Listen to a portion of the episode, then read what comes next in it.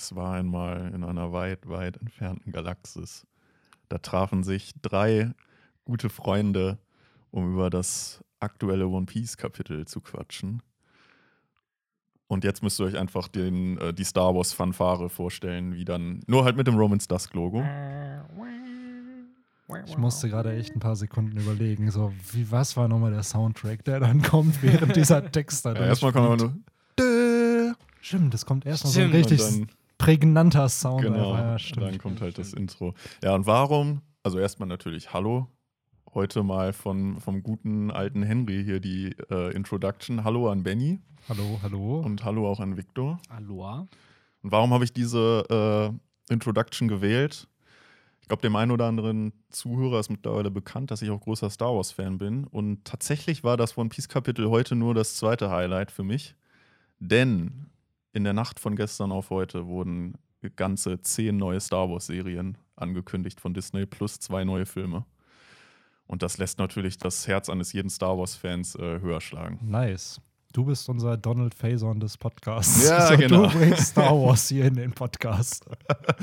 So sieht's Äh. aus, ja. Ja, sehr schön. Ja, hoffentlich äh, kriegen die das auch äh, vernünftig hin mit diesem ganzen äh, Covid-19-Gedöns und sowas. Ja, es- der, dieses Schedule war wohl so, dass die alle bis, also spätestens 2023 erscheinen sollen. Okay. Ich glaube, die allermeisten halt so 2021, 2022. Mhm.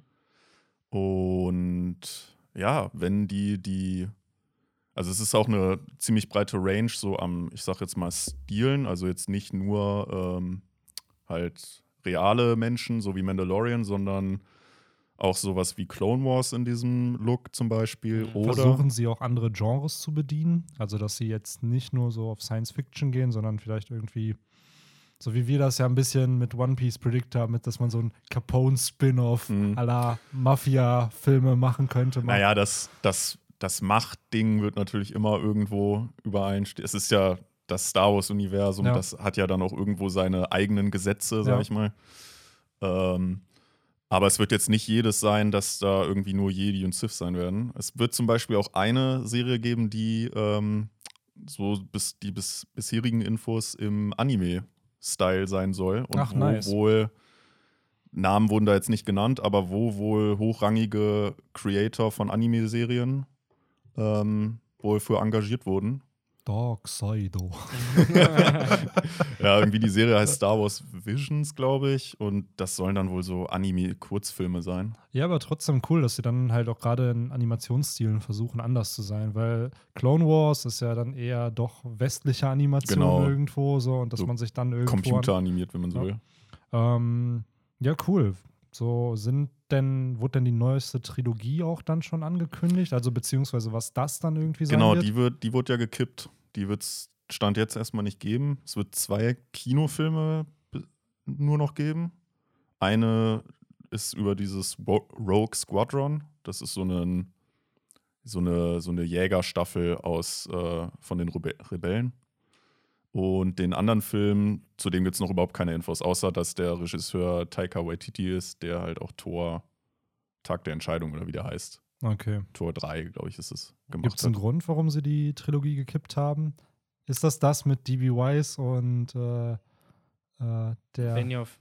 Könnte sein, dass Benioff, es das weil ist. die, die Game of Thrones Creator sollten doch eine Star Wars Trilogie Ja, genau. Nachdem die achte Staffel mehr oder weniger ja nicht ein schönes Ende hatte, wurden die, glaube ich, gefeuert oder sie sind freiwillig gegangen, wie es äh, dann geschrieben wurde. Liegt das dann vielleicht daran, dass es Könnte sein, dass die, ich bin mir jetzt selber gerade nicht mehr sicher, weil irgendwann war mal, ich meine, es war sogar von zwei verschiedenen Trilogien, halt einmal von denen, von denen du jetzt sprichst und dann nochmal irgendwie eine komplett andere, und, aber beide wurden halt irgendwie verworfen.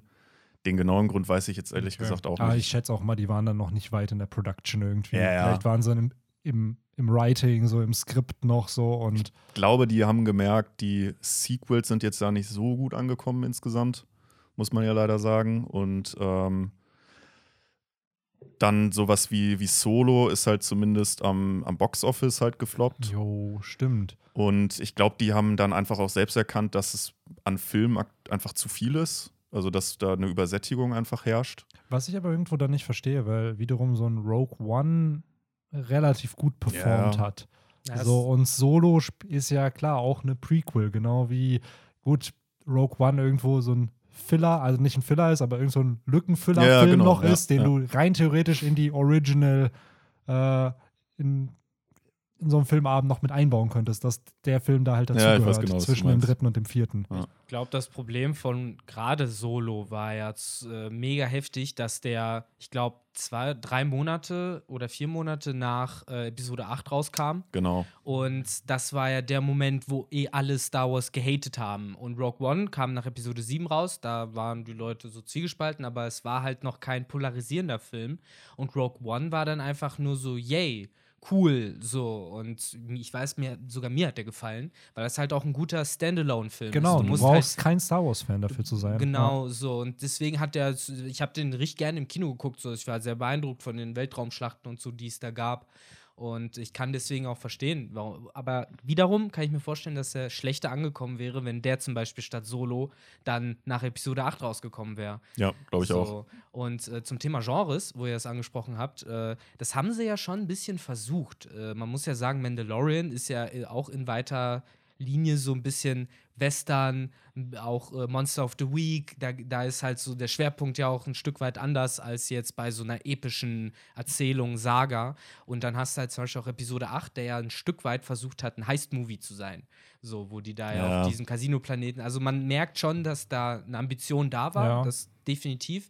Aber natürlich, äh, ja, sieht man nicht zuletzt, dass das anscheinend dann nicht immer gut ankommt. Genau, ne? und das, das war nämlich die andere Trilogie, nämlich der Ryan Johnson, der, der Regisseur von Episode 8. Der sollte eigentlich eine komplett neue Trilogie.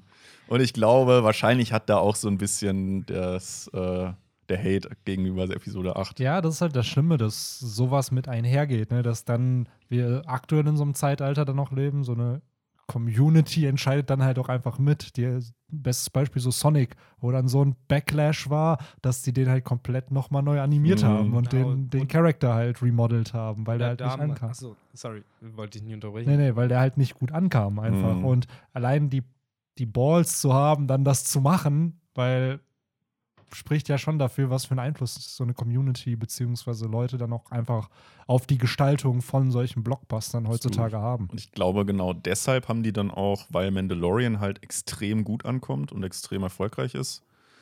Äh, ich habe irgendwo gelesen, dass dass- dass wohl wirklich 90 Prozent aller Abonnenten von Disney Plus sich halt nur deshalb Disney Plus holen wegen der wegen Mandalorian. Deshalb gibt es unter anderem zu Mandalorian jetzt halt auch wohl zwei Spin-off-Serien mehr oder minder, die halt alle dann ähm, so ein bisschen erinnert das an das Modell, was die bei Netflix zu den Marvel-Serien gemacht haben, wo dann alles in diese Defenders-Serie Hm, nice. äh, hingeführt hat. Und so wollen sie es jetzt auch da machen, dass da noch zwei weitere Serien kommen, die zeitgleich zu Mandalorian halt spielen. Okay. Ja, gut, das bietet halt Potenzial, ne, dass du da halt versuchst, irgendwie Franchises dann draus zu machen, sodass Mandalorian so ein Standalone-Ding nochmal im Star Wars-Universum Ja. selber wird. Ne? Naja, genau. Und äh, gerade die zweite Staffel hat jetzt auch noch mal extrem an Fahrt aufgenommen von Mandalorian. Ah, Okay. Werd hier nichts spoilern, aber die, äh, ich glaube, man spoilert nicht, wenn man sagt, die ist schon ziemlich gut. Ist ähm, die bald vorbei? Bei welcher Folge sind die gerade? Äh, heute ist die vorletzte Folge rausgekommen. Ah, okay. Also nächste Woche ist dann Ja. Series äh, oder beziehungsweise Staffelfinale, Staffelfinale, ja. Ja. Cool. Vielleicht schaue ich es mir dann über die Weihnachtstage irgendwie mal. Solltest du An. machen, ist äh, echt gut. Wobei man hier und da, also man kann es gucken, auch ohne großes Hintergrundwissen, aber die eine oder andere Reference wird man nicht verstehen. Okay. man, aber wahrscheinlich wird man die auch gar nicht erst wahrnehmen und sich dann In was, irgendwie fragen. einer, in was für einer Zeit spielt die in Relation gesetzt zu den ersten sechs Filmen? Zwischen Episode 6 und 7 spielt die. Ah, okay. Okay, Also nachdem das Imperium gestürzt wurde und okay. ja, man kriegt so langsam mit, wie sich diese neue Republik halt bildet oder Okay. gebildet hat. Ja, so viel zu Star Wars, zu entfernten Galaxien. Heute müssen wir leider ein bisschen äh, in das andere Genre wechseln. Wir haben einmal futuristisches Setup und heute gehen wir wieder so ein bisschen zurück ins Prähistorische, denn äh, dieses Kapitel bietet auch unter anderem einen futuristischen Charakter, aber äh, sehr, sehr viel Prähistorisches. Und äh, denn wir bekommen endlich alle Teufelsfrüchte der Tobiropo, Flying Six, Flying Five, wie auch immer man sie heute nennen möchte, äh, mit. Ähm, Und was ich halt, muss ich ehrlich sagen, sehr, sehr cool fand, wie die Community einfach viele dieser Früchte richtig predicted hat. Durch Mhm. diese ganzen Hinweise, die Oda ja gegeben hat. Mit Who's Who, mit dem Katzentheme oder Sasaki und den Hörnern, dass es irgendwie passen würde mit dem Triceratops. Und Black Mariah, ich glaube, letzt, letztes Kapitel oder vorletztes Kapitel, wo diese, dieses Spinnennetz aufgetaucht ist, dass das ein Hinweis irgendwie war. So, fand ich schon cool, dass Oda da immer wieder kleine Hinweise halt eben streut, sodass die Community auch mal richtig liegen kann. Auch wenn Oda sehr, sehr oft natürlich uns ein bisschen trollt und es dann was ganz, ganz anderes wird, ist es mal schön, das zu haben, wo, wo es ein bisschen offensichtlich wirkt, es sich aber dann trotzdem bestätigt. Ja, das stimmt. Äh, da muss ich auch noch mal sagen, ich habe ja letztes Kapitel gemeint, dass äh, ich wegen des Spinnennetzes halt skeptisch war. Und tatsächlich, ne, es ist äh, eine Spinnsorn. Es kommen ja aber mehr wie Mythical-Sorn. Ja, es ist eine. Antike laut Anti- den Übersetzungen. Also, es ist eine Riesenspinne. Ich habe diese, Okay. diesen Namen, der sehr deutsch auch klang irgendwie, Mhm. äh, habe ich auch bei Google eingegeben. Und es ist halt irgendwie eine ausgestorbene Spinnenart. Okay. Einfach. Ja, ich habe mich nur gewundert wegen dem fetten Grinsen von dem Vieh. Ja, das ist halt das einzig Weirde. Sieht halt So was- aus wie, wie ein Smile. Genau, manche haben halt vermutet, dass es eine Smile-Frucht ist. Ja, aber und auch, dass sie irgendwie auf dem Rücken war, äh, fand ich halt auch weird. Ja, Der die hängt ja von der Decke. Genau, hing von der Decke. Ach so, runter. okay, da habe ich nicht ganz genau hingeguckt. Wobei es natürlich auch sein kann, wobei das wäre wiederum komisch, wenn es halt der Hinterleib der Spinne ist, der halt einfach ein Smiley drauf hat, aber wenn sie halt nach vorne gedreht ist, dann müsste das Ding, dann der Hinterleib Ja. ja, auch nach hinten gedreht sein, aber der war halt vorne, was halt wieder dieses komische Gesicht irgendwie äh, suggeriert. Deswegen, das habe ich auch nicht verstanden, deswegen habe ich das auch irgendwie so beim ersten Lesen so ein bisschen direkt abgestempelt zu, ah, das ist wohl irgendwas Mystisches. Aber nee, ihr habt halt recht, ne? Das wird wohl irgendeine, ja, ausgestorbene Riesenspinne dann sein, warum auch immer die dann so komisch grinst.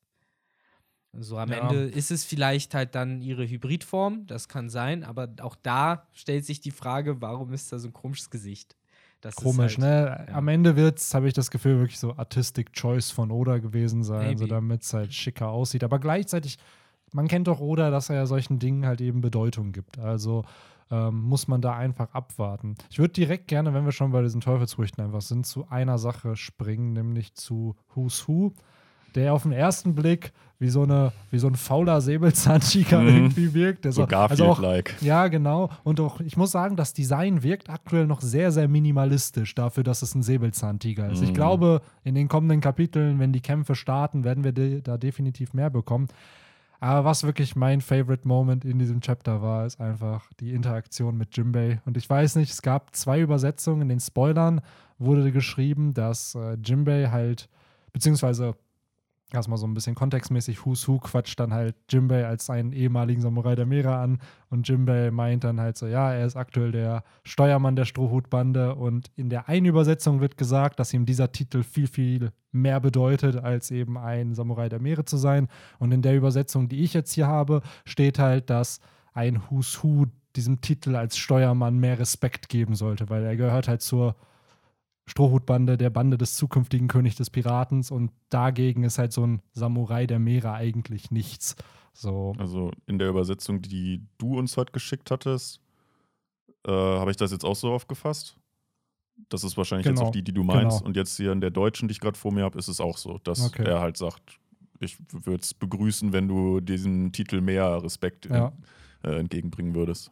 Ich finde, äh, da kann man ja, können wir ja direkt einsteigen, heute dann mal komplett äh, von hinten aufgerollt und durch die Mitte durch. Äh, ich fand die Interaktion auch ziemlich nice. Äh, auch wie Husu da dargestellt ist, wie der da halt wirklich so faule Socke liegt, noch mit einer Kippe im Mund, obwohl er ein Säbelzahntiger ist. Ähm, ich finde aber auch so die Implikationen ganz interessant, weil sowas hat mir auch ein bisschen gefehlt in letzter Zeit, dadurch, dass Wano so in sich geschlossen war. Und jetzt haben wir halt wieder ein bisschen dieses Worldbuilding, für das ich Oda so cool finde, weil jetzt ist direkt wieder dieser kleine Konflikt da. Okay, die haben sich anscheinend irgendwo schon mal gesehen. So und Who's Who erinnert sich tatsächlich an Jimbei. Also für ihn war das wohl, obwohl er es jetzt so abtut, ja, ich habe da irgendwie mal dich kurz zu Gesicht bekommen, aber die Tatsache, ne, dass er sich die ganze Zeit dran erinnert, impliziert für mich, dass da vielleicht ein bisschen was dahinter steckt. Und dann natürlich jetzt so fast schon diese Challenge accepted, diese Herausforderung von wegen, ja, ne, meine Maske nehme ich nicht ab und Jimbei, ja, das können wir ja gucken gleich, ne? ob ich dich wiedererkenne. Ja, Maske. also zum einen genau diese, diese Challenge, die da akzeptiert wird, aber auch diese Implikation von Oda wieder. Durch diesen einen Satz, ich habe dich mal irgendwo gesehen, beziehungsweise Who's Who hat einen Samu da war Jimbei wahrscheinlich noch Samurai der Meere, das heißt, man kann zeitlich irgendwo eingrenzen, wo das dann war, ähm, dass sie sich getroffen haben, wo man sich dann direkt die Frage stellt, wann war das und warum baut Oda diese Line ein? Mhm. Also das Erste, was ich mir immer denke, klar ist das super Worldbuilding. Es zeigt wieder eine Kombination von Charakteren, die sich anscheinend irgendwo kennen, aber Oda baut sowas doch nicht umsonst. Halt. Natürlich nicht. Vielleicht hat am Ende ist es einfach, äh, ich habe dich mal in einer Zeitung gesehen. also, Genau wie Marcos Message. So dieses, ja, gibt diese geheime Botschaft Ruffy. Ich komme ein bisschen später. ähm, ja, es kann natürlich sein, dass, dass wir hier vielleicht zu viel hineininterpretieren, aber dass ähm, Husu explizit auf diese Aussage eingeht, dass er eben ein Samurai der Meere ist und dadurch diese Diskussion entsteht, war mein erster Gedanke, das ist natürlich jetzt auch vielleicht sehr, sehr weit an den Haaren herbeigezogen. Aber was ist, wenn Who's Who halt auch undercover in der Beast-Piratenbande halt unterwegs ist und in Wirklichkeit zu den Revolu äh, nicht zu den Revolutionären, sondern zur Weltregierung gehört? Warum nicht auch zu den Revolutionären? Ja, oder Danny? zu den Easy. Revo So, und dass er ihn dadurch mal gesehen hat, weil er halt eben auf Mary Joa war, bei einem Treffen der Samurai der Meere. hm. So, Oder weil dadurch hätte man Drake, der die als von der Sword-Einheit die infiltriert hat. Und wir wissen bereits, dass die CP0 in der ähm, äh, mit Orochi irgendwie Kontakt hatte. Das heißt, die haben irgendwie Kontakt in Wano.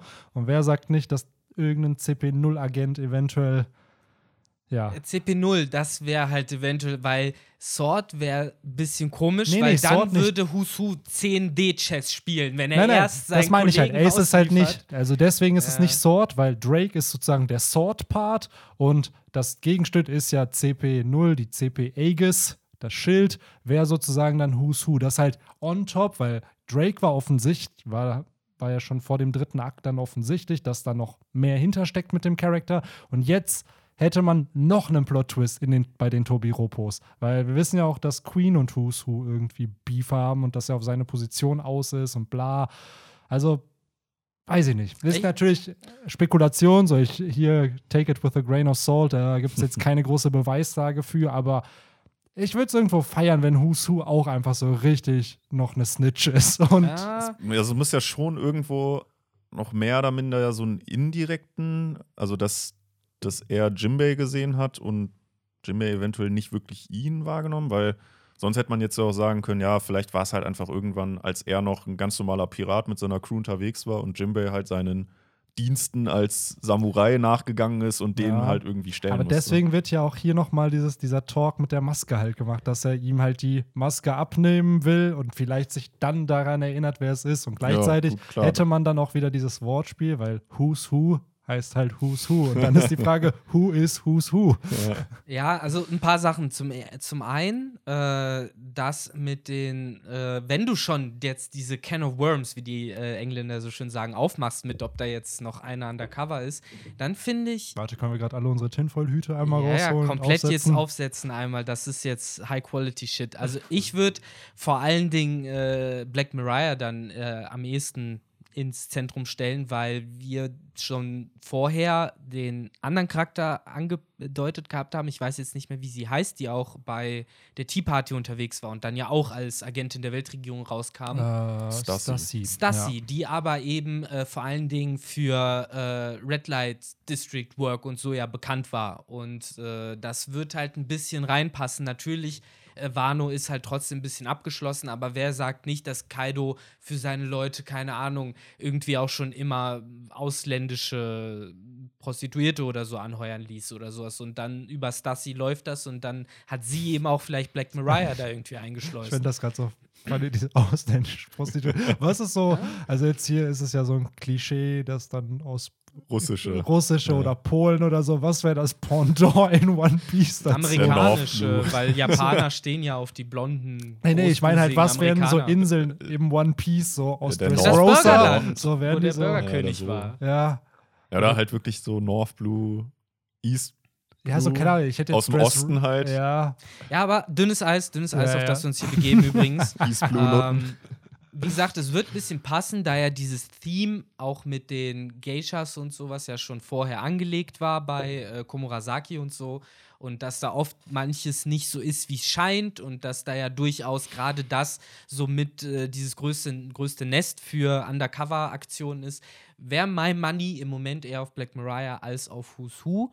Äh, nicht zuletzt deswegen, weil diese ganze Maskendiskussion und wenn wir jetzt davon ausgehen, dass er wirklich zu CP0 gehört und ihn vielleicht äh, bei irgendeinem Meeting dann gesehen hat auf Mary Joa, äh, ich korrigiere mich, wenn ich falsch bin, aber sie, haben die dann nicht auch Masken an als CP0-Mitglieder? In dem Sinne würde es ja ein bisschen keinen Sinn machen, dass Jimbei ihn ohne Maske gesehen hat, während der Edward. Er hat ihn ja, das ist ja eben genau der Punkt. Es wird ja hier nicht impliziert, dass Jimbei weiß, wer er ist. Es wird ja nur impliziert, dass Who's Who Jimbei getroffen Ja, hat. das auf und jeden es Fall. wird ja nur gesagt, so ja, ich müsste dir deine Maske abnehmen, um mir sicher zu sein, dass ich dich nicht kenne. Ja. So, das heißt, im Endeffekt kann es sein, dass Jimbei ihn halt nie gesehen hat. Ja, aber das, das steht da ja nicht. Da steht ja im Endeffekt, äh, ne, wenn ich, wenn ich mir dein Gesicht ansehen könnte, dann könnte, könnte ich mich erinnern, so nach dem Motto. Vielleicht Mhm. erinnere ich mich daran. Ja. Aber- und äh, deswegen die Art und Weise, wie Oda das halt geschrieben hat, für mich, und ja, da wird sich halt in späteren Kapiteln halt zeigen, wie es ist, für mich deutet das definitiv an, dass wenn Jimbei Who's Who ohne Maske sieht, dass er ihn wiedererkennen wird. Es muss, aber es muss ja nicht mal unbedingt auf die Maske. Er sieht ihn ja, er hat ihn ja auch noch nicht in der Menschform gesehen. Er sieht ihn ja gerade nur in der Katzenform. Stimmt. Ja, das sowieso. Stimmt. Das Wenn er sich jetzt in die dazu. Ich Menschform wollte gerade sagen, wir gehen gerade aus dieser Perspektive vom Leser und der Leserin aus, dass, dass ja, Jimbei ihn halt in der Menschform gesehen hat. Wir haben ihn bisher in der Menschform gesehen, aber Jimbei ist bisher nicht auf Fuß Hu geraten. Oder, oder er hat ihn nur in seiner Tigerform gesehen. Auch damals nur. Keine Ahnung. Ja. Am Ende ist es so ein komischer Twist. Ich meine, Jimbei ist ja an sich ein schlauer Charakter. Wenn der den jetzt in seiner Menschform, aber mit der Maske, dann wird er ja wahrscheinlich an der Form der Maske das erkennen. Ich Ja, wollte gerade sagen, auch Ja, irgendwo- eine andere jetzt. Ist auch immer diese Tatsache mit solchen Teufelsfrüchten wie jetzt die Säbelzahn-Tigerfrucht, die ist doch im One Piece-Universum bekannt, oder? So, dass genau wie die Leute wahrscheinlich wissen, dass Kaido ein Drache ist. Hm. So, dass das irgendwo mal in Zeitungen berichtet wurde.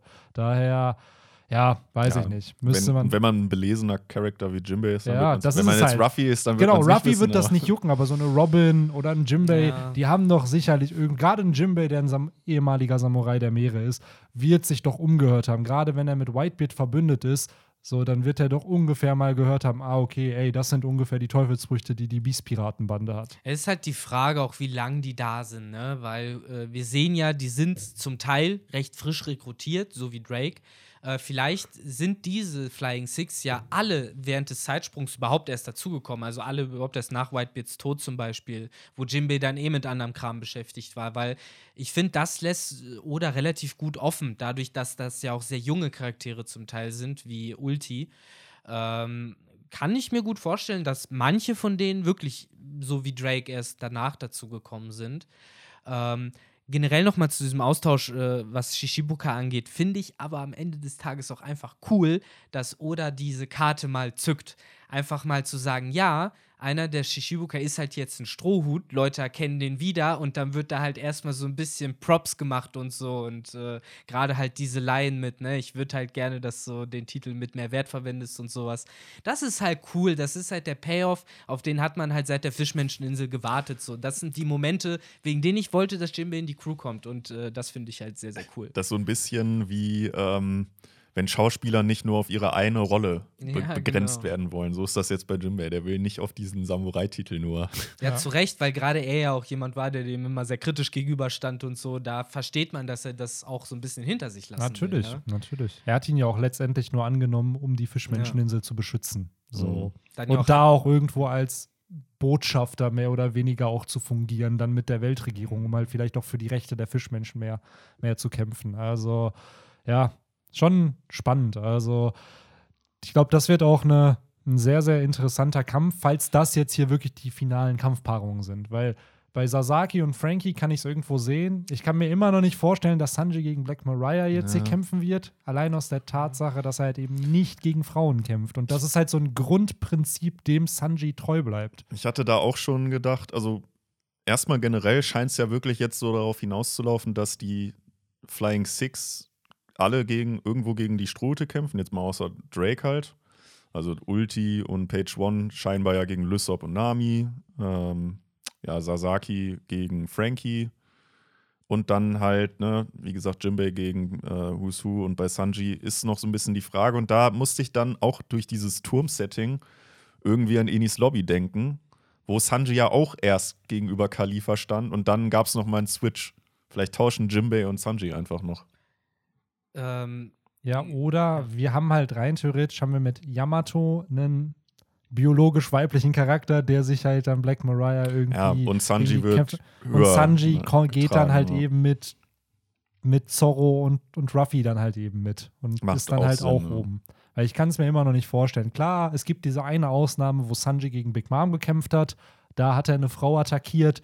Aber sonst hat Oda immer und immer wieder auf Dressrosa, auf Ines Lobby uns gezeigt, dass Sanji eben nicht kämpferisch gegen Frauen vorgeht. Eigentlich, eigentlich auch generell, wenn man, wenn man es mal überlegt, eigentlich waren wir total dämlich. Das, es war eigentlich so offensichtlich, dass Ulti entweder gegen Nami oder Robin kämpft, weil Oda schickt nur, ich sag jetzt mal, ums, ich sag jetzt mal einfach ganz plump, nur hässliche und alte Frauen gegen Männer in den Kampf, wie zum Beispiel. Monet.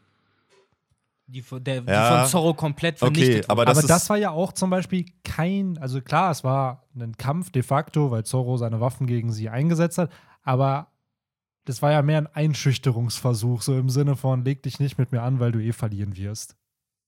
Weil er hat sie ja wirklich nur einmal kurz geschnitten an der Wange, um zu zeigen, so, ich kann dich schneiden. Und dann war der normale Angriff halt. Ich wollte jetzt Ohne- nicht in eine tiefen äh, Analyse über den Kampf zwischen Monet und Zorro eintauchen.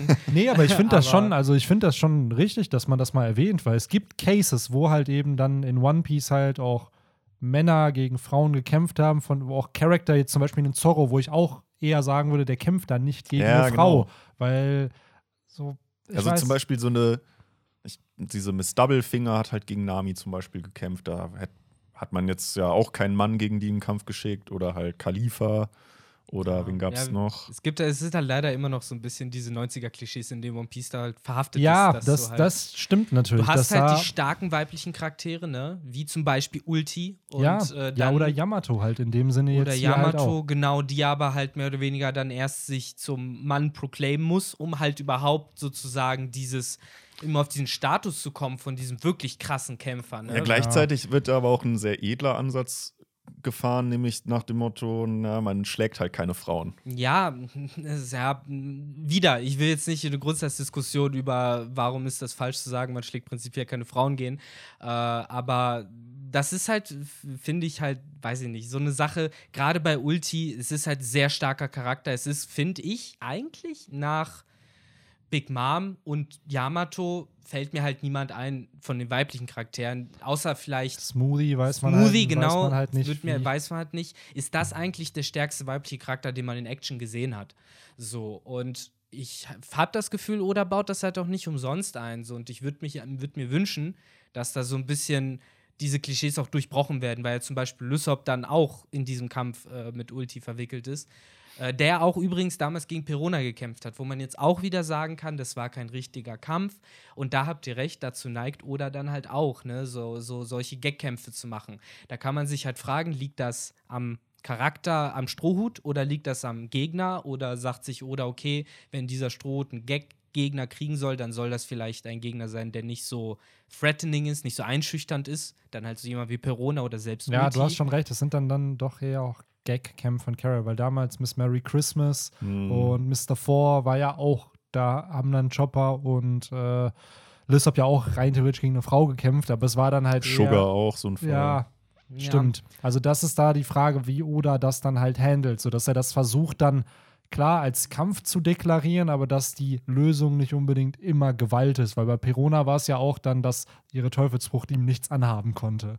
Ja. Dass er, Aber das ist es halt so, da kann man ruhig mal so ein bisschen diese Formel shaken, dass man halt sagt, ja gut, dann ist halt bei einem Mann gegen Mann Matchup mal der Fall, dass die Teufelsfrucht nicht funktioniert oder sowas. Das ist ja auch okay. Wo wir beim äh, Fan-Request-Bild sind mit Enel, dessen Teufelsfrucht bei Ruffy nicht funktioniert. Ja, Aber Ja. äh, das also- ist eine sehr äh, ja, blitzschnelle Überleitung. ja, also wir müssen nicht drüber quatschen. Ich fand es immer nur schön, weil letztes Mal hatte man auch ein Fan-Request-Bild von Enel, wo er so eine Kaugummiblase irgendwie Stimmt. bläst und äh, irgendein anderes gut gehen. Ja, also Gerade ist immer schön, wenn man Enel sieht. Enel, ich glaube, Enel ist immer noch ein Fan-Favorite. Das muss man schon sagen. Und Oda freut sich da auch, glaube ich, weil es ist jetzt schon das zweite Mal in Folge nach einer Cover-Story, dass Mhm. Enel wieder ein Fan-Request-Bild bekommt. Aber wenn wir gerade äh, beim Anfang des Chapters sind, äh, zum Namen, das heißt ja auch einfach Ancient Zorns. Und äh, das war so geil, weil das mal wieder so ein Titel war, wo ich schon, als ich ihn gelesen habe, wusste, auf was ich erwarten konnte. So, ich wusste, okay, mindestens einer von denen wird jetzt gezeigt. Oder, und das war so die Alternative, die auch geil gewesen wäre, wir hätten halt noch krasser äh, King und Queen gesehen. Sowas wie, das sind Ancient Zorns, so nach dem Motto, weiß ich nicht, King, der dann irgendwie Zorro erstmal in den Boden rammt oder so, im ersten Schritt zum Beispiel, weißt du? So solche Geschichten. Aber ich finde halt cool, dass es jetzt so gekommen ist. Ich finde auch generell den Aufbau von dem Kapitel sehr geil, dass du halt auch alle Flying Six siehst, also alle Original Flying Six, angefangen eben mit Drake bis hin zu äh, dann Ulti und Page One. Und äh, ja, ich fand das sehr nice zu sehen. Ich habe das Gefühl, dass Oda dieses Kapitel schon lange im Petto hatte. So dieses, okay, ich will die mal alle zeigen jetzt in diesem einen Kapitel und jetzt hat er sich das mal gegönnt. fand bei Who's Who auch geil die ganze Aufmachung. Sein gesamtes Stockwerk ist ja an so einen Katzenbaum oder Katzenkletterbaum Den Katzenladies und so. äh, Baum, äh, angelehnt mit diesen ganzen Türmen, mit so Mhm. einzelnen, äh, wie soll man sie nennen, Schiffchen oder was?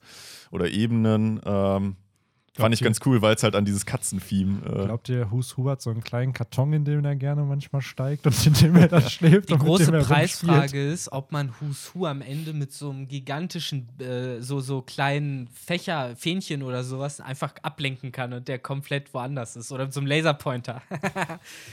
Ja, wobei, die, wobei den Gag haben sie ja eigentlich immer bei Nekomamushi ausge. Schon haben sie gemacht, ne? Der haben sie häufig gemacht, so. Referenzen zu einer richtigen Katze. Ja, das ist halt auch wieder so eine interessante Frage, die man dann entweder vielleicht beantwortet kriegt, so wie viel von den Instinkten hat ein Soa-Nutzer von dem Tier, weil so richtig erklärt wurde das ja nicht, also nie so sowas wie hat zum Beispiel, wenn äh, auch Lucky damals lange in seiner Tierform ist, hat er irgendwann Bock auf rohes Fleisch oder solche Geschichten. ja, weil rein ne? theoretisch wirst du ja biologisch zu diesem Tier. So, Ja. und könnte so Beastars-Fragen sich auf einmal Ja. auftun. Äh, aber ja, ich, ich stimme dazu. So Who's Who war mit der geilste Auftritt äh, auf jeden Fall, wie der da liegt und auch wirklich so ein bisschen Alice im Wunderland-Vibes, so Grinsekatze-mäßig Mm, ja, da genau. halt äh, verbreitet, was definitiv auch beabsichtigt war. Also wenn Oda ein Märchen gelesen hat, dann ist es Alice im fucking Wunderland.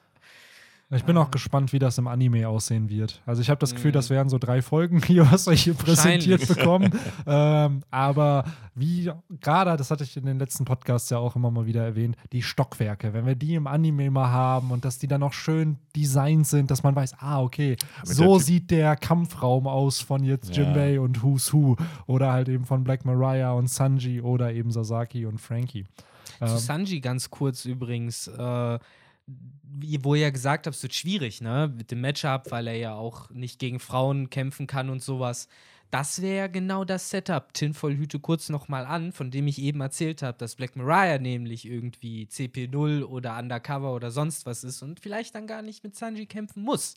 So, sondern Sanji halt wieder dieser Charakter ist, der halt irgendwie smooth an Infos kommt. Ja, so. oder Sanji macht hier halt wieder, da, genau, smooth an Infos, à la. Dressrosa, à la Whole Cake Island, sodass er dann halt irgendwie äh, Black Mariah von sich überzeugt und äh, dadurch eine neue Verbündete gewonnen wird. Er holt sich Also, sein Harem, sein schonen Harem. Er holt es sich Ja, dann ist vielleicht diesmal nicht, nicht Lysop derjenige, der so auf Gag-Basis einen Gegner rausnimmt, sondern Sanji, weil er sie halt einfach Ja, verführt. aber ich glaube, genau. das wird die Community hardcore haten, Ja. weil viele warten eben darauf, dass Sanji endlich all out gehen kann und auch einen Kampf bekommt. Und ja, so, ich dachte, du wolltest schon sagen, endlich eine Frau schlägt.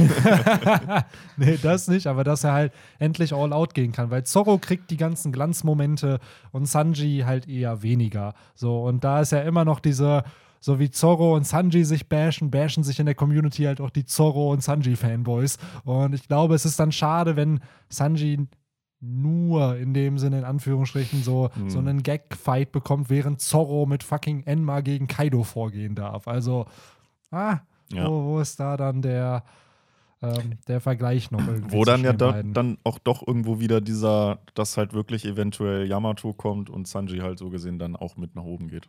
Ja, Das ist ja generell nochmal so ein Motiv von diesem Kapitel gewesen, was ja Marco so ein bisschen gut zusammengefasst hat, dieses so, ey, habt ihr da nicht eigentlich äh, ganz andere Gegner, so anstatt dass ihr euch hier jetzt rumdrücken müsst.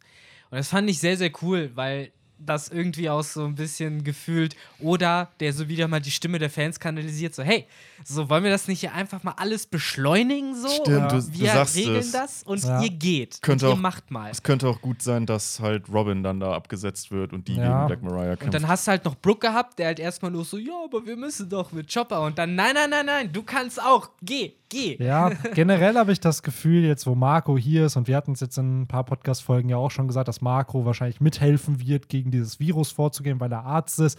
Und heute unter der Review zum aktuellsten Kapitel halt, war halt ein Kommentar auch, ja, ich glaube, ich habe das Gefühl, Oda hat Lore nur in den Keller geschrieben, damit er eben bei diesem Problem jetzt gerade halt nicht einen Lösungsansatz bieten kann. Und dann habe ich so drüber nachgedacht, ja, Marco wurde ja auch aus der Story rausgeschrieben. Der ist dann da mit Perospero und Big Mom erst gewesen.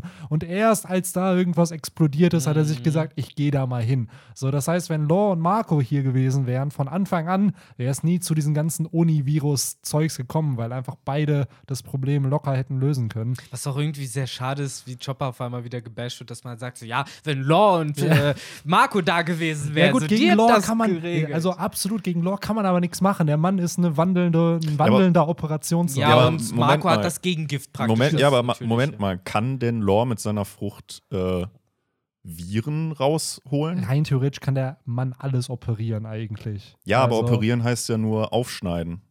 Ja, aber er hat ja im Endeffekt auch eine genetische Krankheit gehabt, diese Amber-Lead Sickness. Und durch die Opeopenomie ist er die ja losgeworden. Das heißt, Ja, gut, okay. Ja, der- die Frage ist, wie schnell kann er das genau, es ist die Frage, wie schnell er das kann. Und gleichzeitig wurde bei der Opeopenomie auch gesagt, so, um das volle Potenzial dieser Teufelsfrucht eben auszuschöpfen, musst du auch Arzt sein. Also du brauchst Ja. wohl auch das Wissen, um da dann diese Teufelsfrucht zu nutzen. Klar, wenn jetzt mal ein Nicht-Arzt die Frucht nutzt, kannst du Leute zerschneiden und so, aber wirklich dann medizinische Eingriffe wahrscheinlich machen, da brauchst du das Know-how schon. Ja. Weil ich stelle mir das halt, weil das haben wir noch nie gesehen. Ja. Weil das stelle ich mir jetzt so vor, dass er dann einfach die Hand und dann irgendwie die, die schlimmen Viren so rauszieht. Ja, ich kann mir auch vorstellen, dass er das so extracted dann halt Ja. aus, aus den Personen. Und vielleicht sehen wir das ja auch in diesem. Arc halt noch, weil ja, nach den 200 Fähigkeiten, die die Opeopenomie hat, äh, vielleicht bekommen wir dann noch eine zusätzliche zu sehen. Aber ich fand auch das Double Spread mit Marco ziemlich cool, wo er seine Flammen da halt einsetzt und äh, ja auch sagt, dass er die anderen nach oben bringen möchte. Genau, und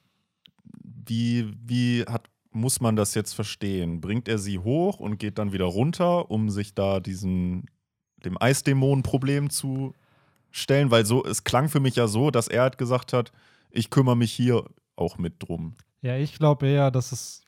Das kann gut sein, dass, dass es so gemeint war. Ich habe eher das Gefühl, Marco will nach oben fliegen und das wird nicht so gut funktionieren, wie, wie er denkt, weil wir haben noch einen anderen antiken Zorn-Teufelsfruchtnutzer, der fliegen kann, der sich ihm dann halt entsprechend in den Weg stellt. Und vielleicht kommt Zorro ein bisschen weiter noch, aber so easy wird das nicht, nach oben zu kommen.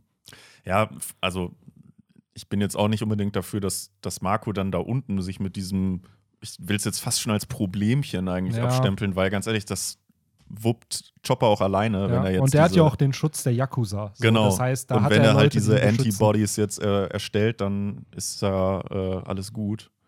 Ja, ich frage mich auch generell, warum auch Drake unten bleiben will.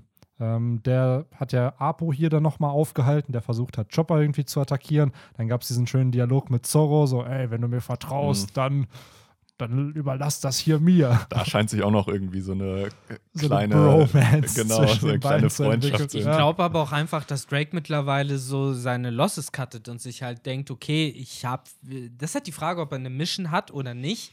Und selbst wenn er sie hat, dass er sich im Moment denkt, okay, dann kann ich das auch noch machen, nachdem wir gewonnen haben, nachdem hier alles ruhig ist. Anscheinend ist es halt nichts, was er jetzt im Geheimen während des Chaos machen muss.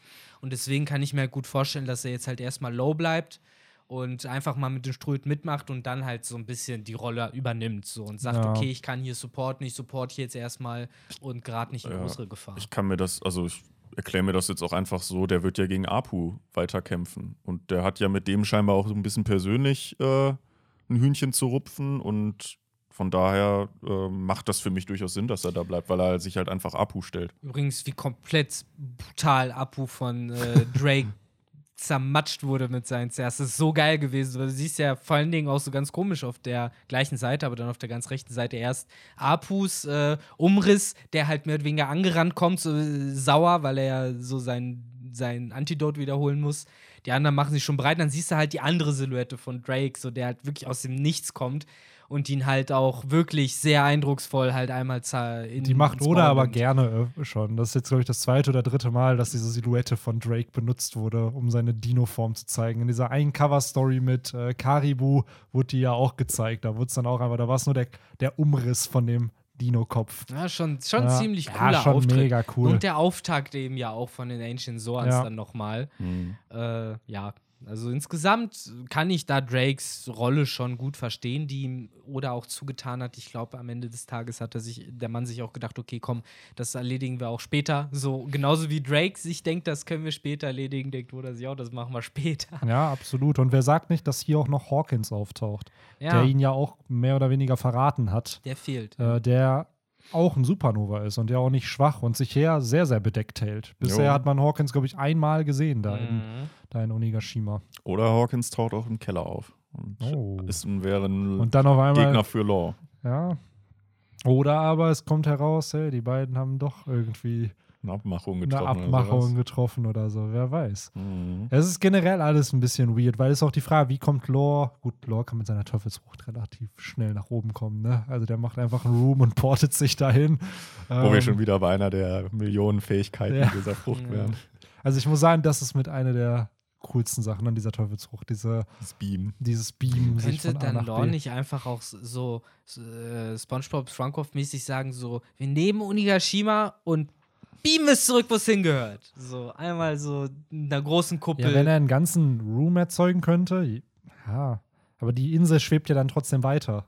Also die fängt dann ja wieder an zu schweben. Und ich glaube, der Kraftverlust, den Lore dann hat, er hat es ja mit seinem Takt auf Pankasat geschafft, dieses zum einen mit einem Schnitt ja das ganze Labor zu zerschneiden und dann noch nach oben zu heben. Aber Ja. die Teufelsfrucht von Kaido wird ja nicht außer Kraft ja, gesetzt. oder er portet heißt, halt nur die Insel, aber eben nicht die Wolken. So, wupp, und dann sind die Wolken immer noch da und die Insel ist halt weg. Da Ja, muss aber dann Kaido es halt nochmal machen. Genau. Ich wollte gerade sagen, dann setzt Kaido, ich suche gerade die Pendant-Pokémon-Attacke dazu, was Kaido Das ist da halt, das ist halt immer ein, ja, ein endloser Lauf dann irgendwie. Ja, ne? und ich glaube, dass das Lore mehr Kraft kosten würde am Ende als einen Kaido. Mhm. Weil ich könnte mir auch vorstellen, dass Kaido mit so seiner physischen Stärke eine Insel hochheben Ich glaube, könnte. Law würde das einmal machen und dann mehr oder weniger out of äh, order sein Ja. für den Rest des Kampfes.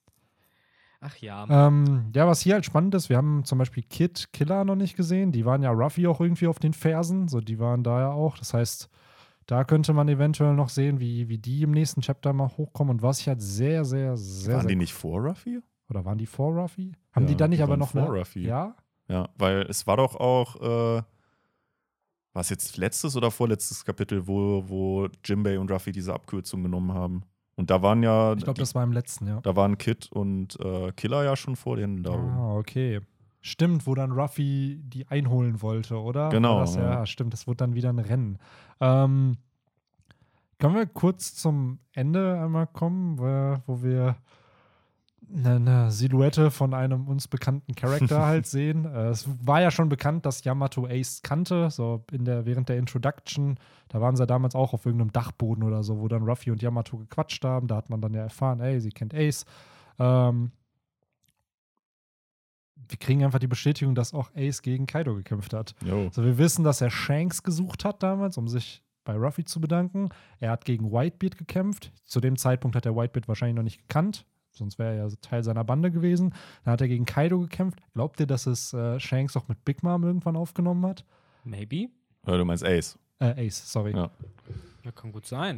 Weil er hat ja auch das Ziel verfolgt. Ich glaube, in der Novel of A wird es gesagt, dass er halt auch das Ziel verfolgt, die Kaiser herauszufordern. Und wir wissen mittlerweile, dass er halt drei von vier dann getroffen hat.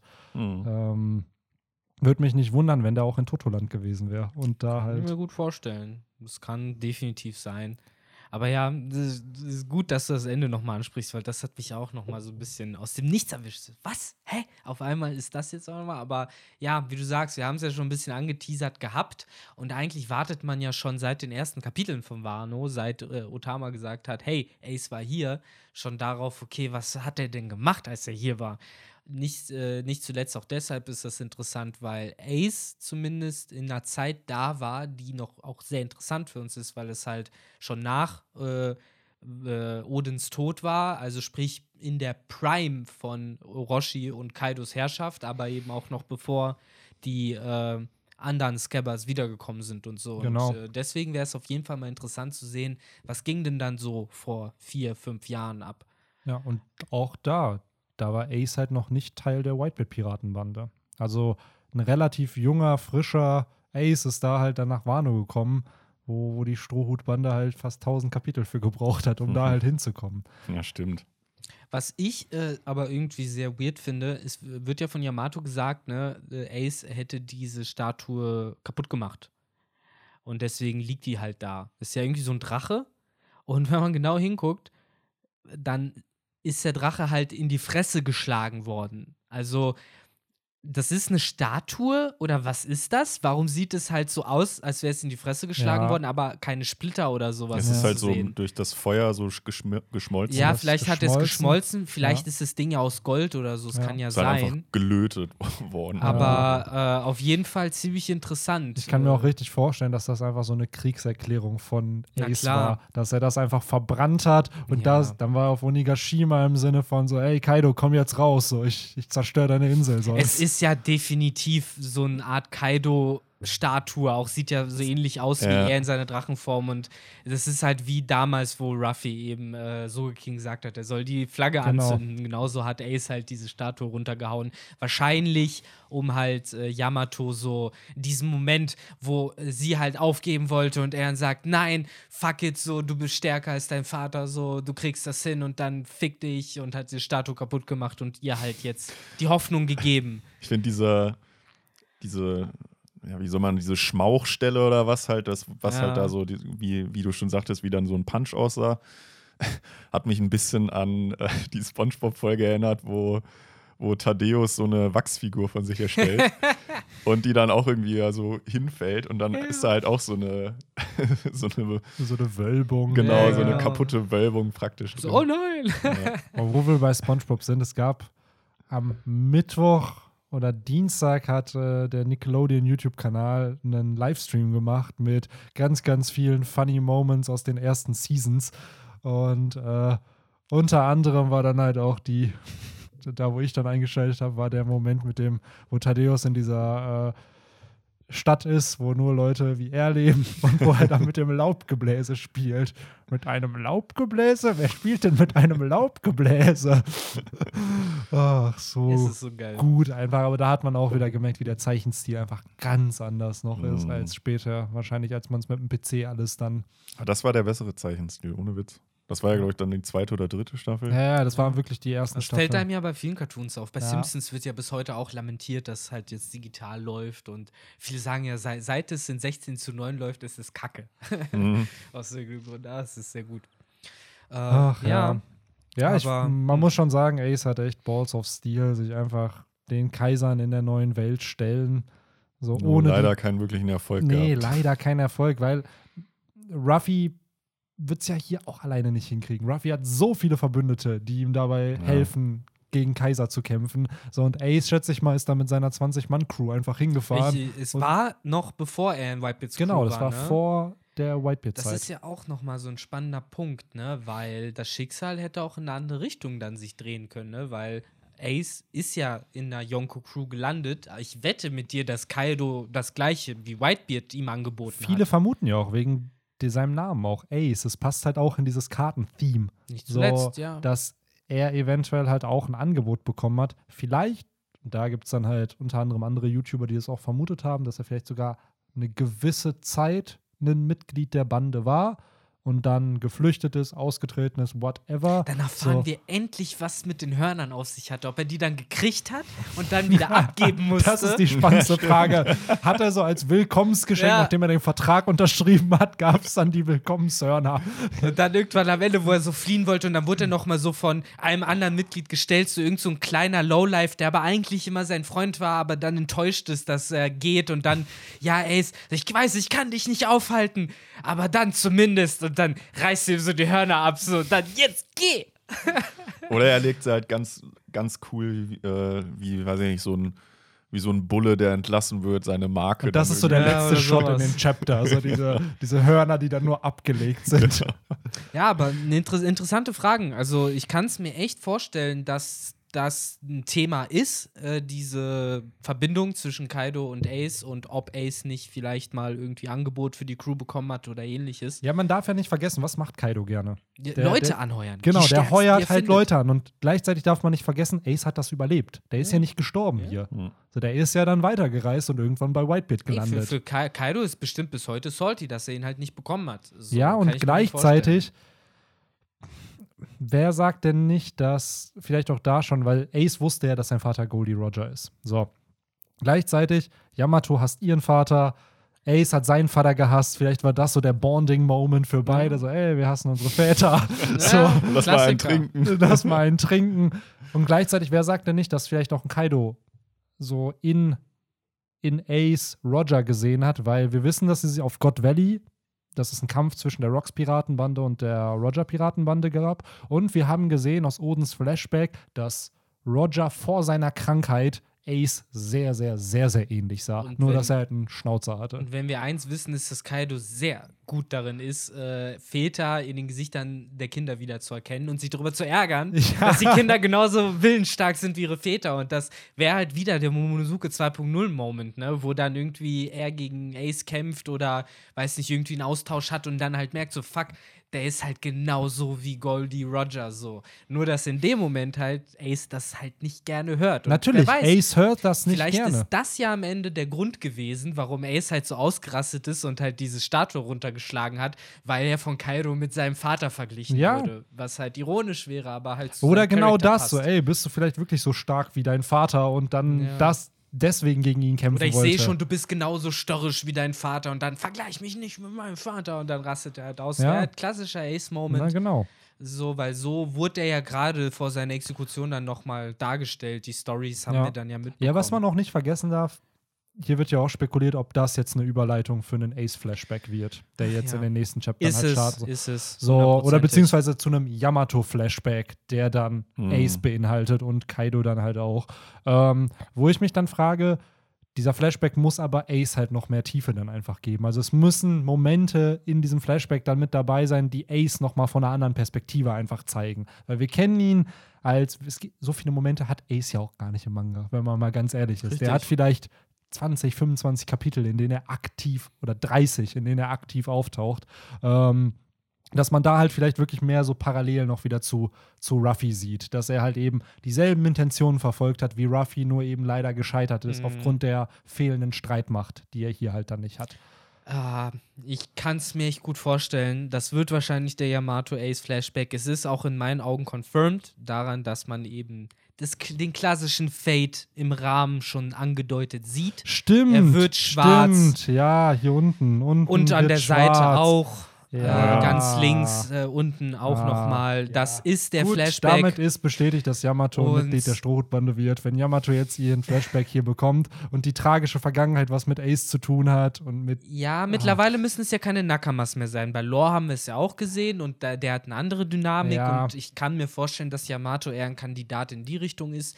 Aber egal wie es Ja. kommt, ich freue mich darauf, dass Yamato wahrscheinlich länger relevant bleibt, nicht zuletzt durch diesen Flashback Ja. natürlich. Aber das wundert mich, weil ich habe ehrlich gesagt gedacht, wir kriegen auch einen Kaido-Flashback noch. Ja, der wird vielleicht ein bisschen mit inbegriffen sein. oder der weiß. nächste Fla ja, oder vielleicht kommt der halt im vierten Akt irgendwann, wenn der Kampf wirklich dann noch mit Kaido Oder es ist halt statt- so ein 20-Jahre-Flashback, wo es halt irgendwie erst mit Kaido losgeht und dann kriegt der Yamato und dann sieht ja, Yamato genau, weil ich denke mir, aufwächst. es, es muss doch mit Kaido irgendwie, weil ähnlich wie jetzt seit, Do seit Hody Jones, seit der neuen Welt, kriegen die Antagonisten Flashbacks. Mich würde es also Also sogar dieser Crown wird ja so ein bisschen der Ja, genau, selbst dieser erzählt. Crown hatte, glaube ich, ein halbes Kapitel einen Flashback. So, und dann kam Doflamingo, der dann mit integriert wurde bei Lore, aber auch selber immer Momente hatte, wo er sich an Dinge erinnert hat. Aber das ist jetzt auch so ein bisschen der, äh, so die Frage, weil so ein, bei so einer Person wie Yamato muss der Flashback ja länger als ein Kapitel sein. Ja, ja, Und der das- Zeitpunkt ist jetzt merkwürdig, weil Chapter 999. Darauf wollte ich auch noch mal angesprochen haben. Ich bin ein bisschen pessimistisch. Ich muss ja sagen, ich habe auch tatsächlich jetzt gerade in diesen zehn Minuten diesen Bildschirm erkannt und gemerkt, dass das ja ein Flashback sein wird ab nächstem Chapter und bin gerade ein bisschen äh, zerstört, weil ich dafür nicht vorbereitet war und eigentlich gehofft habe, dass wir noch ein bisschen Development kriegen. Nicht zuletzt sind es jetzt zwei Flashbacks in einem Akt. So, Mhm. das ist auch noch mal dazu. Wir sind immer noch in diesem vermaledeiten dritten Akt. Und jetzt kommt der nächste Flashback davor. Aber ja, das Ja. Chapter hat es aufgebaut, ne? Man sieht noch mal schön angeteasert alle Flying Six-Mitglieder. Stimmt, die Kämpfe sind Die somit Kämpfe jetzt. werden so ein bisschen gesetupt. Ja. Wahrscheinlich wird Und das alles ist genau der Punkt. Oder baut Flashbacks immer vor den eigentlichen Kämpfen. Auch damals auf Dressrosa auch. Auf dem Weg nach oben, wo sie dann da waren, begann Laws Flashback. So, und nachdem Laws Flashback fertig war, nee, oder? Haben sie jetzt angefangen zu kämpfen? Nee, ich wollte gerade sagen, waren die nicht oben schon? Waren Ruffy und Law nicht oben? Also Ruffy hat gegen Bellamy gekämpft, doch, während, doch, als doch, der doch. Flashback Die anfing. waren oben. Die waren oben und dann begann Laws Flashback, dann endete Laws Flashback, dann ist Ruffy zu Bellarmé gekommen und dann sind gan die ganzen anderen Kämpfe gestartet. Mhm. Und nachdem alle anderen Kämpfe vorbei waren, hat Ruffy Bellarmé besiegt, dann waren sie wieder oben und dann kam Law gegen Treble, Ruffy gegen Doflamingo und dann Gear 4. So. Weil irgendwann 760, 61 fing nämlich Laws Flashback an und 784 war Gear 4. Das heißt, über 20 Chapter halt für Flashback, die ganzen anderen Kämpfe und dann halt der Aber, eigentliche ja. Kampf. Aber ja, es wird ein Flashback. Es ist halt die Frage, was wir da zu sehen bekommen. Ich glaube, wir können uns auf jeden Fall auf mindestens 10 Chapter einstellen. Also, wenn man. Boah, das- da, ich das ist vergleich's eine brutale Halt, ich vergleiche schon mit, ein bisschen mit dem Odin-Flashback. Ja, glaub, aber Odins Flashback hatte, Dimension. 41, oder hatte 21 Jahre, die uns präsentiert werden mussten. Ich sag Wie ja, lang wenn ging der hier Big man. Flashback? Der Big Mom Flashback ging, glaube ich, drei Chapter oder so. Ich sag ja, wenn wir Kaido halt sehen, wie er eben auch Das ist Yamato genau, bekommt. ich wollte gerade sagen, und das, ist die ganze Frage, andere. was wir zu sehen bekommen. Sind's Wenn es, 23 eine, Jahre. wenn es ein Kaido-Flashback ist, dann, weil 10 ist viel. 10 10 ist viel, sind zwei 10 Bände. Ja, 10 ist der, wäre der drittlängste Flashback. So, das, das glaube ich nicht. Weil auch Big Moms Flashback nur zwei, drei Kapitel ging. So, Zehn sind halt ungefähr 150 Seiten. Ich sag ja, zwei Bände wären das. Nee, Zwei Manga-Bände. 10 wären ja schon so zwischen 150 und 180. So, weil Ja, also Ja. pro, guck mal, das hat jetzt ja zum Beispiel nur 11 gehabt. Der Schnitt ist ja so 15 Seiten ungefähr immer. Das stimmt. Ja, es sind elf Seiten, aber ihr dürft nicht vergessen, es sind sechs Doppelseiten. Das Ja, heißt, rein theoretisch sind es halt 17 Seiten, die wir bekommen. Ja, Auch deswegen weil, weil ist wir es halt zählen auch die Doppelseiten immer als eine Seite, aber das ist ja in einem Magazin Ja, sind es ja zwei Seiten. recht, ja. Und deswegen ist es halt ein bisschen komisch, in Seiten zu zählen, wenn man halt von Story spricht, weil du kannst halt auch ein Flashback mit wenig Erzählung, mit viel Doppelseiten auf viel Ja, Strecken. es ist halt echt die Frage, was man zu sehen bekommt. Wenn es jetzt wirklich nur ein kurzes Yamato-Ace-Ding ist, das Yamato, oder beziehungsweise sagt immer die Frage, wo fängt der Flashback an? Und wenn, der, wenn Ja. man ungefähr weiß, wo er anfängt, dann weiß man ungefähr die Zeitspanne, die man, wenn es jetzt damit anfängt mit dem Tod von Oden, wo Yamato acht Jahre alt ist, das heißt, du kriegst ungefähr vielleicht die 20 Jahre dann da zu sehen oder 10, 15. Dann so. gibt es noch so Inception-mäßig äh, den Flashback im Flashback irgendwie noch zu, äh, zu den Rocks-Piraten oder Ja. so mit Kaido.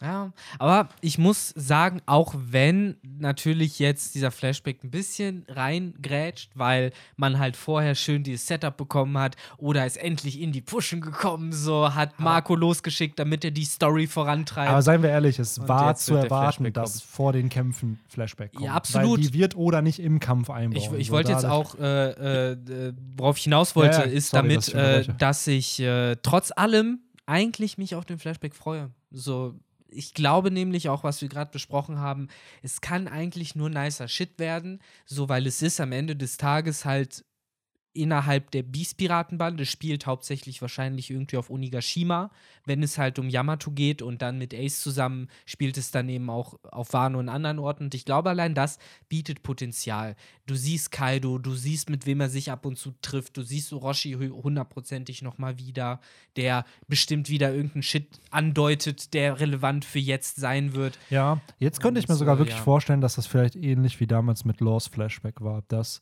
es Yamatos Flashback wird, wir dann aber natürlich Momente haben, wo man Kaido sieht Genau. und Kaido da dann wiederum Momente hat, zum Beispiel wenn er Ace sieht, dass er sich an God Valley erinnert und Mhm. dass man Ja. dadurch den Switch dann bekommt, Also dass man wirklich da den Flashback im genau, Flashback. weil in, bei Lore war es ja ähnlich, da haben wir auch von Doflamingo Flashback-Szenen im Flashback von Lore gesehen. Das heißt, dadurch hätten wir den Flashbackception und äh, Krasser Shit. Dass wir das ohne Ironie diskutieren müssen. Flashbackception. aber ja, so Ja, aber ich muss, das kommen. ich muss auch sagen, äh, ich bin selten ein Fan von den Flashbacks. Also ich denke mir dann immer so, ah, jetzt wieder ein Flashback, auch wenn sie dann meistens ja schon interessant sind, ne? Aber ähm, bin dann mehr so, dass ich mit, mich mit der gegenwärtigen Story äh, auseinandersetzen will.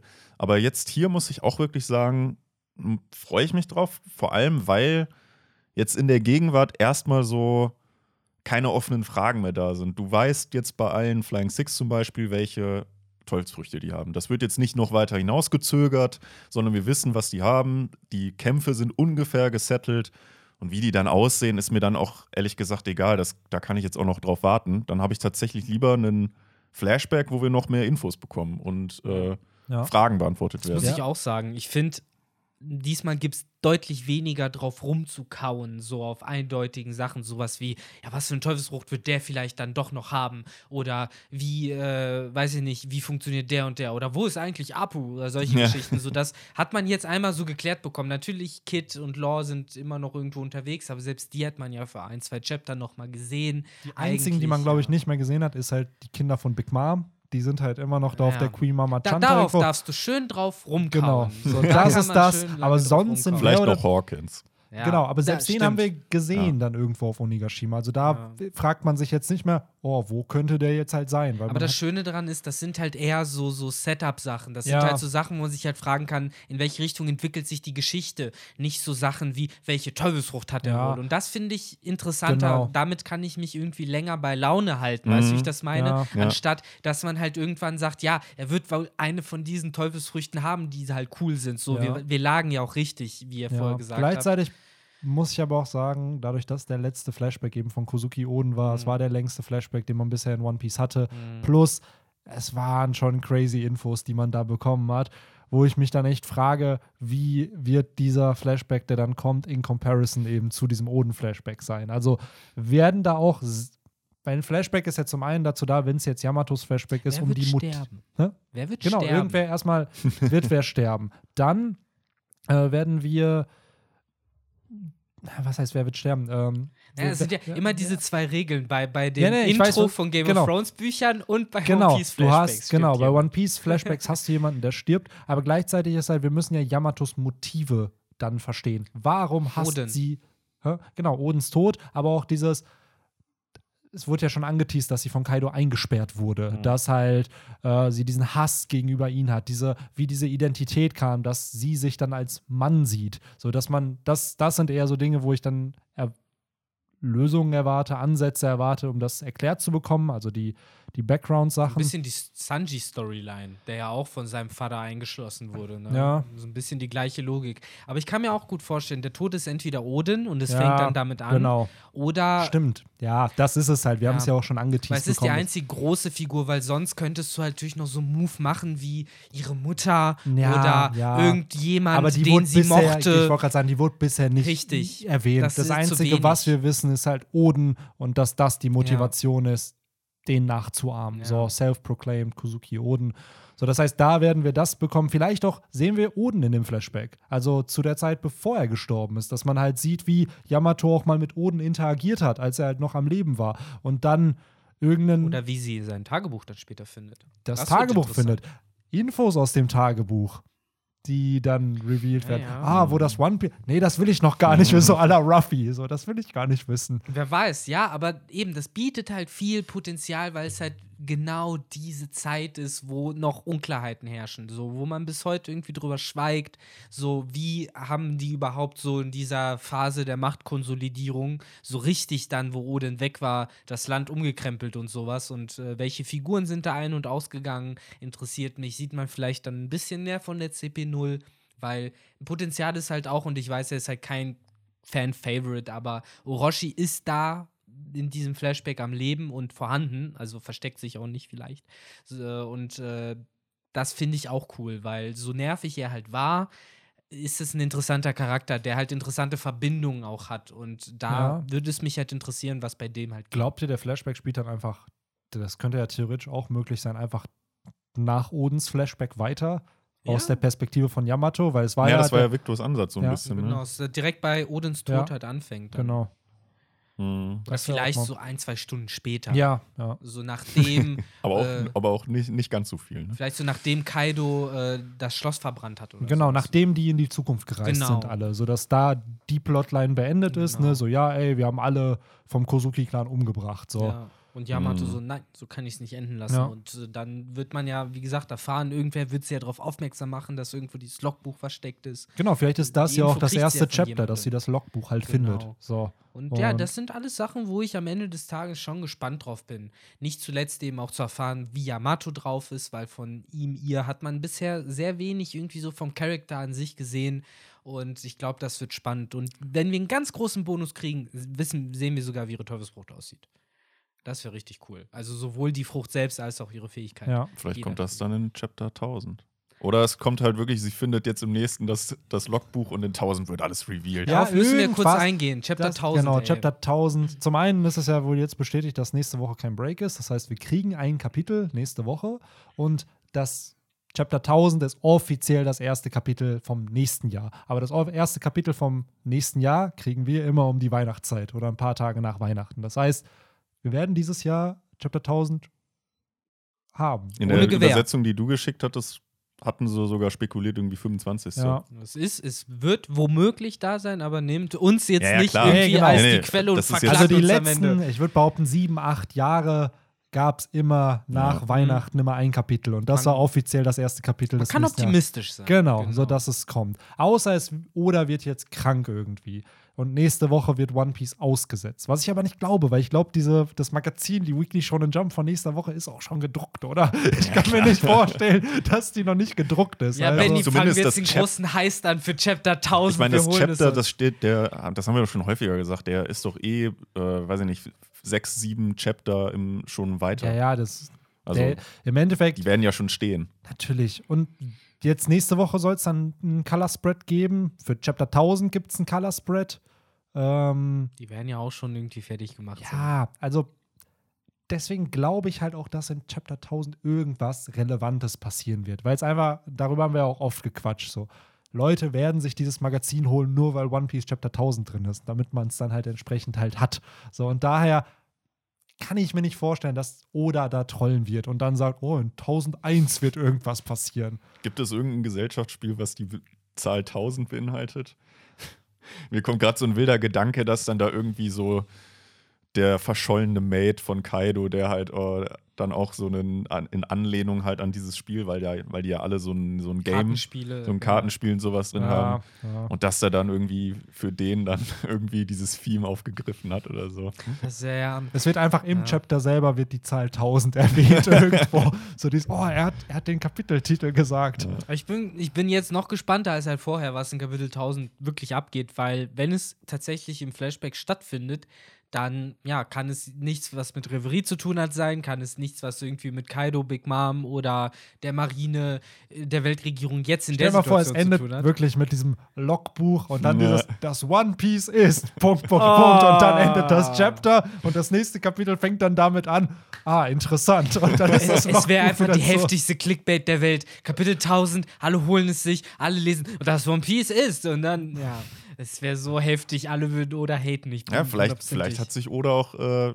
was er ja gerne mal macht, an der, an der westlichen Welt äh, irgendwie Vorbilder genommen und hat sich hier in dem Fall einfach Brooklyn Nine-Nine genommen, die halt auch die 99. Folge und nicht Folge 100 als die Special Jubiläumsfolge genutzt haben. Da bietet sich beim Titel aber natürlich auch sehr, sehr Ja, gut klar. an. Ne? Das Da war es halt irgendwo obvious, dass die das Ja. machen. Ja, das stimmt. Ah, schwierig, Man kann schwierig. gespannt sein. Also Ja, absolut. Erstmal cool, dass nächste Woche ein Chapter Ja, rauskommt. dass es ein Flashback ist und ich glaube, nächste Woche kann man dann ungefähr erahnen, was 1000 sein könnte. Und selbst dieses Erahnen, da wird man wahrscheinlich falsch liegen. Genau. Also, Ja. das ist dann halt. Im Endeffekt freut euch auf ein Weihnachtsgeschenk. Wenn alles gut läuft und der Weihnachtsmann nicht stecken bleibt, dann haben wir am 25., 26. schön was unterm Bäumchen. Ne? Ja. Das ist dann doch eigentlich doch der perfekte Zeitpunkt, so zwischen, zwischen den Jahren des Chapter Schön 1000. vollgefressen. ja. Auf jeden. Und dann einmal so schön Chapter 1000 in sechs Minuten durchlesen. Ja, Und, genau. dann schön. und dann nochmal unseren drei Stunden Podcast dazu anhören. Ja. Yes. Und dann vielleicht hoffentlich nicht die Reaction, die äh, Potty, der äh, Pirate, nach der verlorenen Folge von SpongeBob bekommen hat. und dann einfach alles, ah, ich hasse One Piece und alles, alles rausreißt. Alle Manga-Bände verbrennen einfach so. Nie wieder. Halt, halt, Benny, da kommt noch was. Was? Benny, du hast die letzten drei Seiten nicht gelesen. Ah. Oh, das war so geil. Äh, Ach Ja, ja, das wird spannend. juicy. Crazy. Ich Juicy muss sagen, stuff. ich finde es faszinierend, weil es gibt sehr, sehr wenige Manga, die diesen Meilenstein halt erreichen.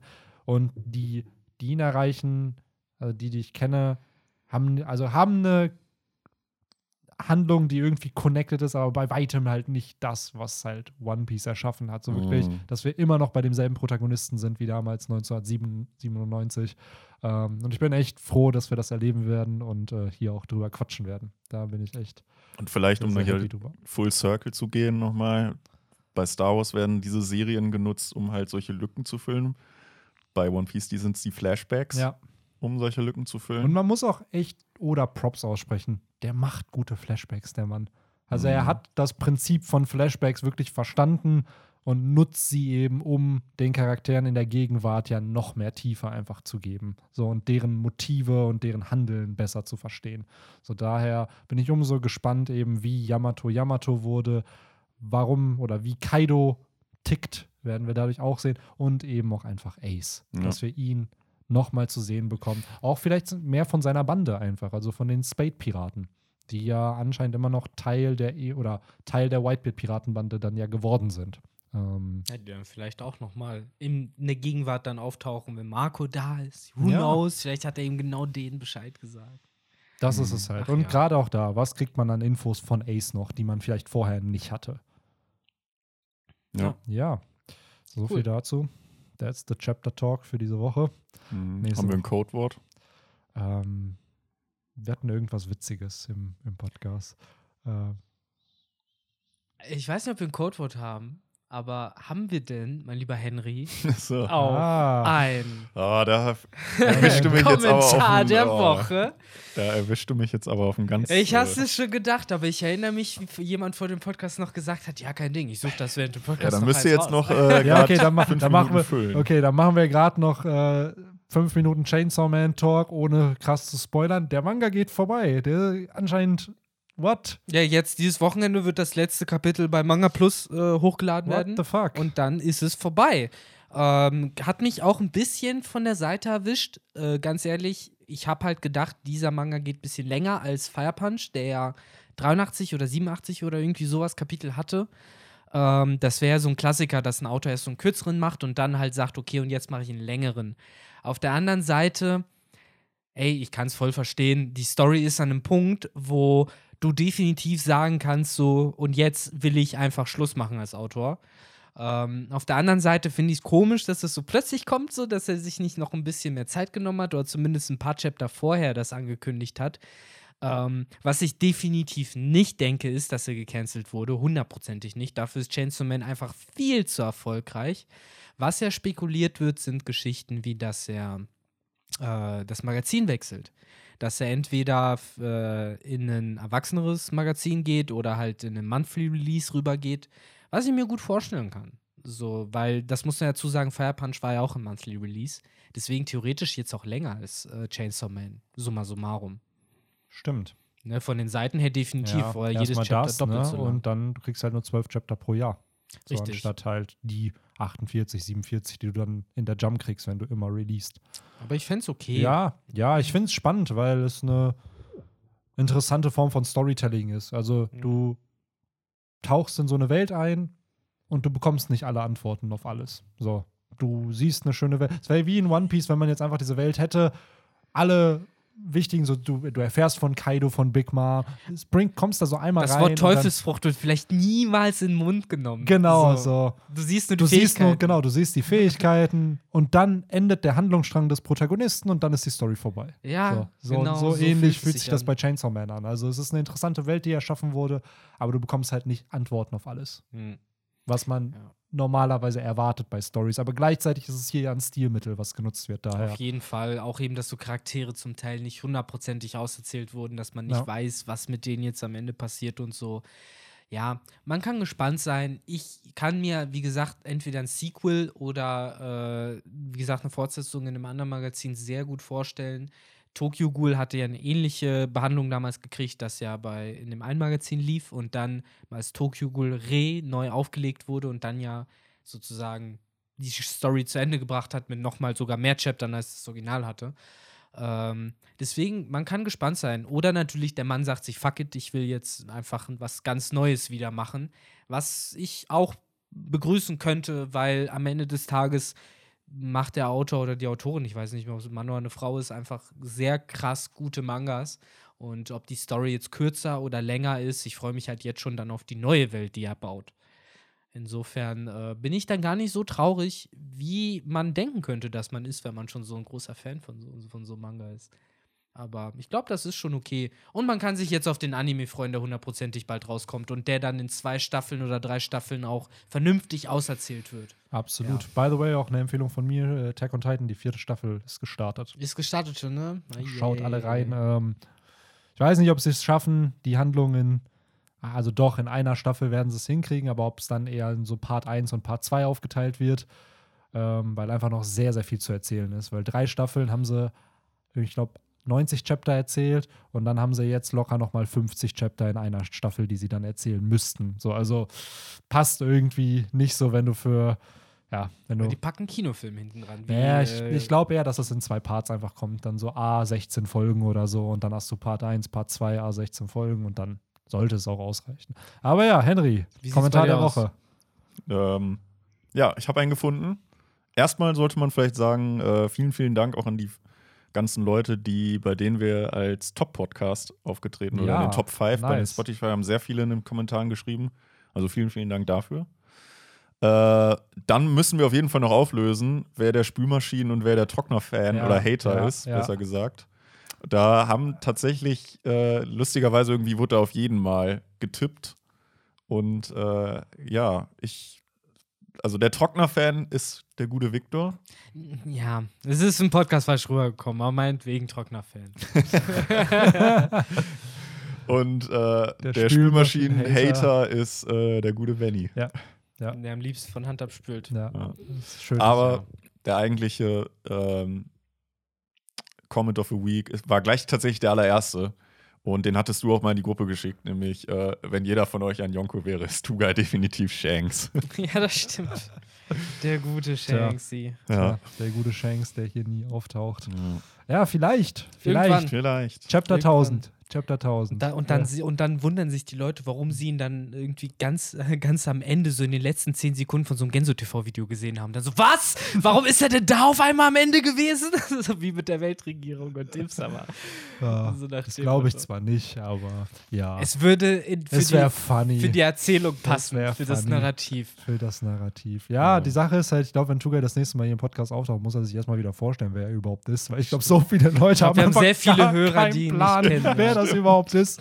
Das ist, by the way, unsere Vivi dann, die dann. Ja. Ja. Ja, generell hört mal so die ersten Folgen vom Podcast so und fragt euch, wer sind eigentlich die ganzen Menschen, die da sind? Ja, ich glaube, dieses Jahr war er bei keiner Folge dabei. Also es wäre Nee. dann die erste Folge, bei der er mit am Start wäre. Das ist dann der, der, der, also praktisch ein Flashback-Podcast zum, zur Vergangenheit von Tugai.